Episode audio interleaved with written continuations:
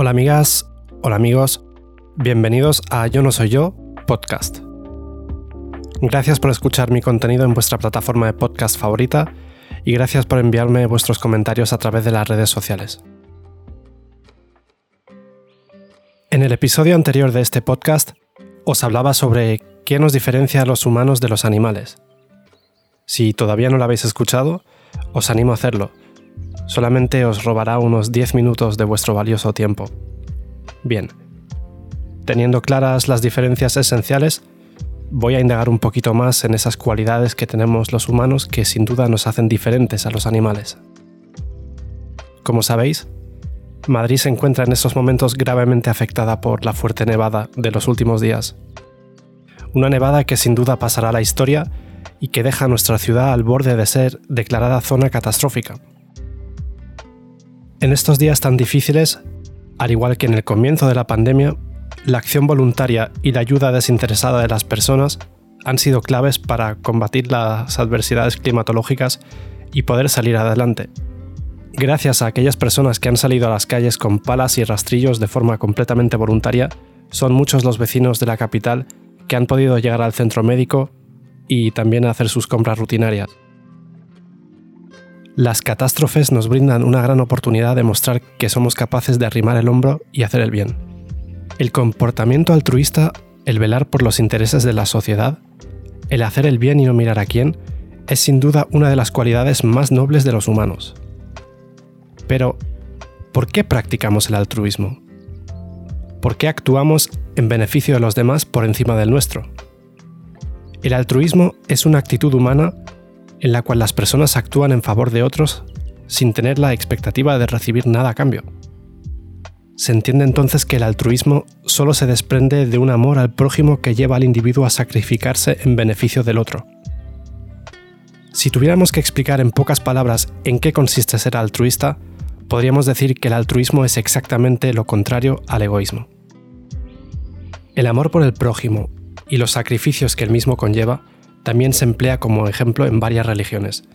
Religiones que se valen de la relación entre el ser humano y su Dios como razón o motivación para actuar de forma altruista. Es decir, en beneficio de aquellos quienes más lo necesitan. La enorme cantidad de sacrificios que los personajes de las historias religiosas realizan en favor de sus pueblos suelen ser referencias para la actitud de los fieles. La ironía está en que a lo largo de, la historia existieran tantísimas guerras religiosas y se llevaran a cabo tantísimos actos violentos en nombre de Dios.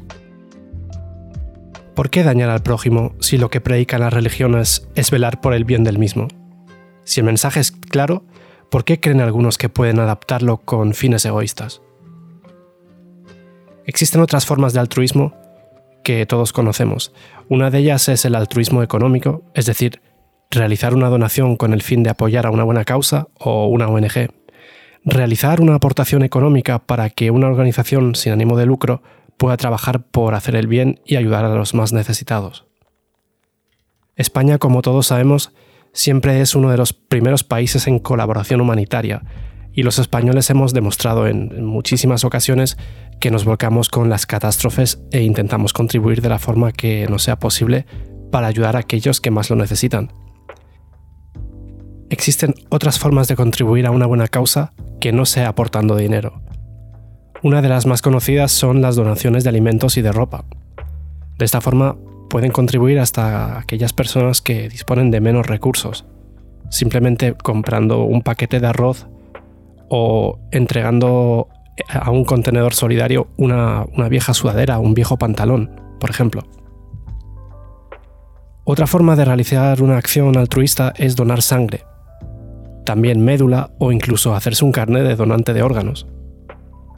Y aunque os pueda resultar difícil de creer, existen personas que se oponen a realizar una donación de este tipo porque creen que se trafica con la sangre o incluso con los órganos. Incluso he llegado a oír que cuando un donante de órganos entra en el hospital en un estado crítico, en un estado grave, lo dejan morir a posta para hacer caja con sus órganos y aprovechan para revenderlo por piezas como si se tratase de, un coche robado. Lo cierto es que realizar una buena acción nos aporta tranquilidad y nos hace sentir bien con nosotros mismos. ¿Cabe entonces la posibilidad de que algunas personas solo realicen acciones altruistas con el fin de sentirse bien con ellas mismas? ¿Podríamos entonces considerar eh, un gesto altruista como una acción egoísta? Todos hemos escuchado alguna vez aquel comentario popular que dice que los, los, que más tienen también deberían ser los que más den, los que más donen. Pero ¿no está fuera de lugar decir eso? ¿Realmente podemos exigir a los demás que actúen por el bien común? ¿No tendríamos que tener todos la obligación de hacerle bien de forma continua y sin que nadie nos lo echara en cara? Y volviendo a los animales. ¿Son ellos capaces de realizar acciones altruistas? Cuando una madre alimenta a sus crías, seguramente esté actuando de forma altruista. Sabe que sus cachorros son demasiado pequeños y dependientes y por ello les proporciona alimento y también calor cuando sea necesario. Cuando un perro salva a un niño que, está, que se está ahogando o está en peligro, ¿también está realizando un acto altruista? Pero ¿salvaría ese perro a un niño completamente desconocido? ¿O incluso a otro perro que no haya visto antes? De sobra sabemos que dentro del reino animal existen especies más y también menos inteligentes.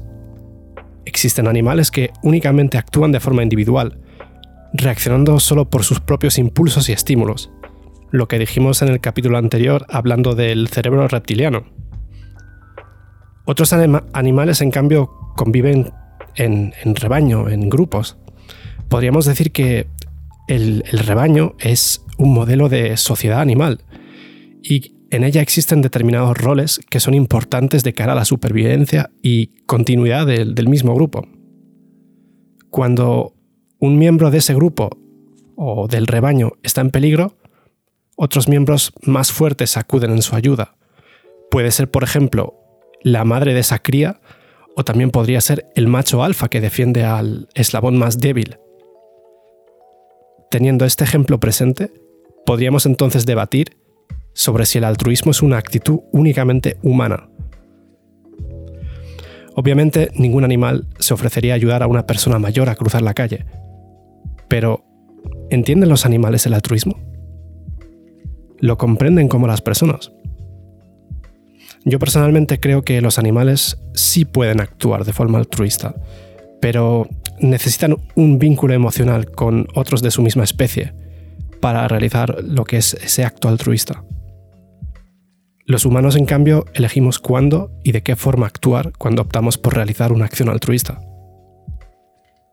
Lo que podemos confirmar es que, dada nuestra evolución, le hemos dado un nuevo sentido, o mejor dicho, varias nuevas formas de interpretar el altruismo. Para concluir este episodio, querido oyente, quiero hacerte dos preguntas. Una, ¿por qué crees que actuamos en beneficio de los demás? Y dos, ¿crees que nuestro concepto de altruismo nos hace moralmente superiores a los animales? Gracias por acompañarme en este episodio. Te invito a reflexionar y a dejarme tu opinión en forma de comentario en las redes sociales. Si te ha gustado este episodio, sígueme, dale a like y compártelo con los tuyos. Me despido por hoy. Un fuerte abrazo y hasta la próxima.